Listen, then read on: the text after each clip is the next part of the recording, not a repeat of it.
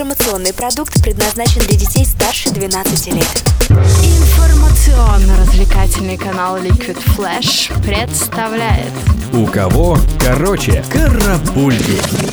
Новости культуры.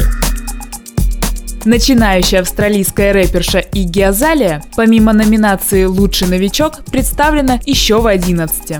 Ее опередил молодой автор и исполнитель Сэм Смит, у него 13 упоминаний. Но больше всех зазвездилась Тейлор Свифт, сразу в 14 номинациях, в том числе артист года и певица года. Напомним, что в прошлом году триумфатором Billboard Music Awards стал Джастин Тимберлейк, который унес с собой целых 7 наград. Близится лето, а это значит, что скоро нас накроет волна опенэйров.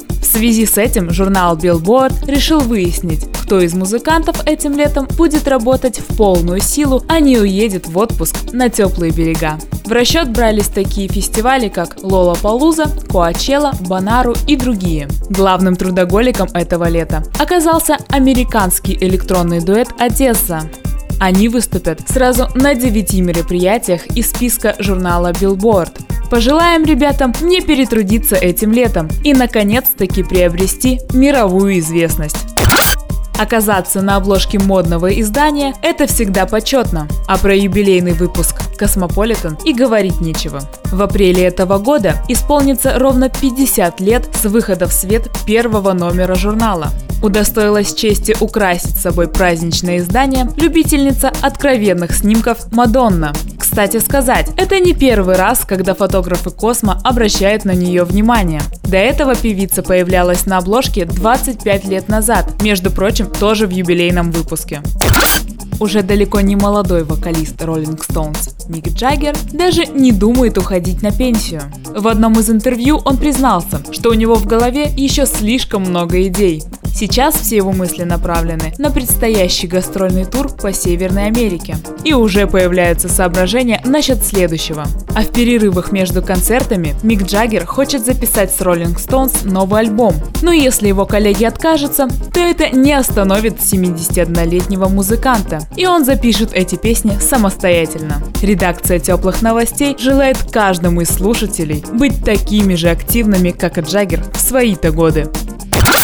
Пока американская инди-поп-группа Fun поставила свое творчество на паузу, ее вокалист Нейт Руэс не расстается с музыкой и занялся сольной карьерой. Он анонсировал подробности готовящегося к релизу сольного альбома, получившего красноречивое название Grand Romantic. В этой работе ему помогали такие известные личности, как гитарист Red Hot Chili Peppers Джордж Клинкхофер, швейцарская поп-исполнительница Люки Ли и гитарист группы Вилка Джефф Твиди. Сам Нейт признается, что работать с музыкантами такого масштаба – это величайший подарок в его жизни. Ветераны инди-рока из Ирландии, команда под названием Эш, вернутся в студию, вернутся в студию после восьмилетнего перерыва. Напомним, что в 2007 году музыканты заявили об отказе выпускать полноформатные пластинки в дальнейшем и вместо этого решили сосредоточиться на синглах. Рокеры признаются, что столь долгий перерыв реанимировал желание заняться альбомной формой и заставил думать о музыке как о длинном метре. Правда, подробности шестой пластинки еще не распространяются, пока известно только то, что в нее войдут 12 песен.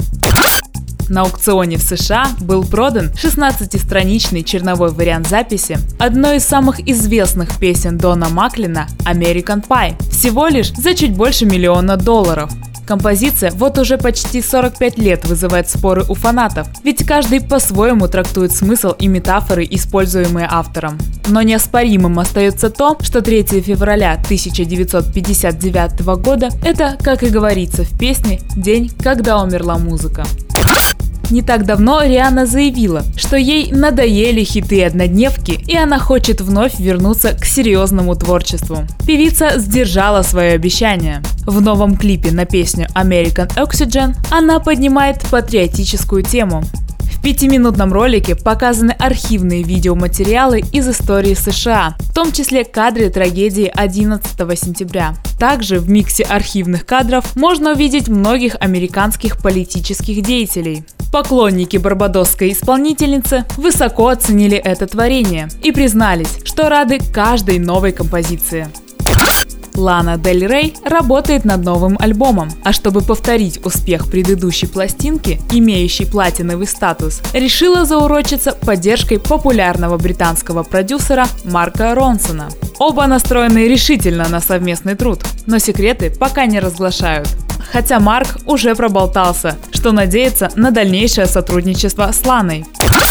Солист коллектива Maroon 5 Адам Левин пострадал от своей фанатки. Во время концерта в Калифорнии девушка пробралась на сцену и подкралась сзади к музыканту, пытаясь его обнять. Но вместо этого напугала Адама и расцарапала ему ухо. Ошарашенный певец не смог ничего сказать, а лишь только передал поклонницу в руки охраны, помахав ей рукой на прощание. Всем воздается по заслугам, не только тебе, Адам, со сцены микрофонами в толпу кидаться. Карапульки. У кого короче?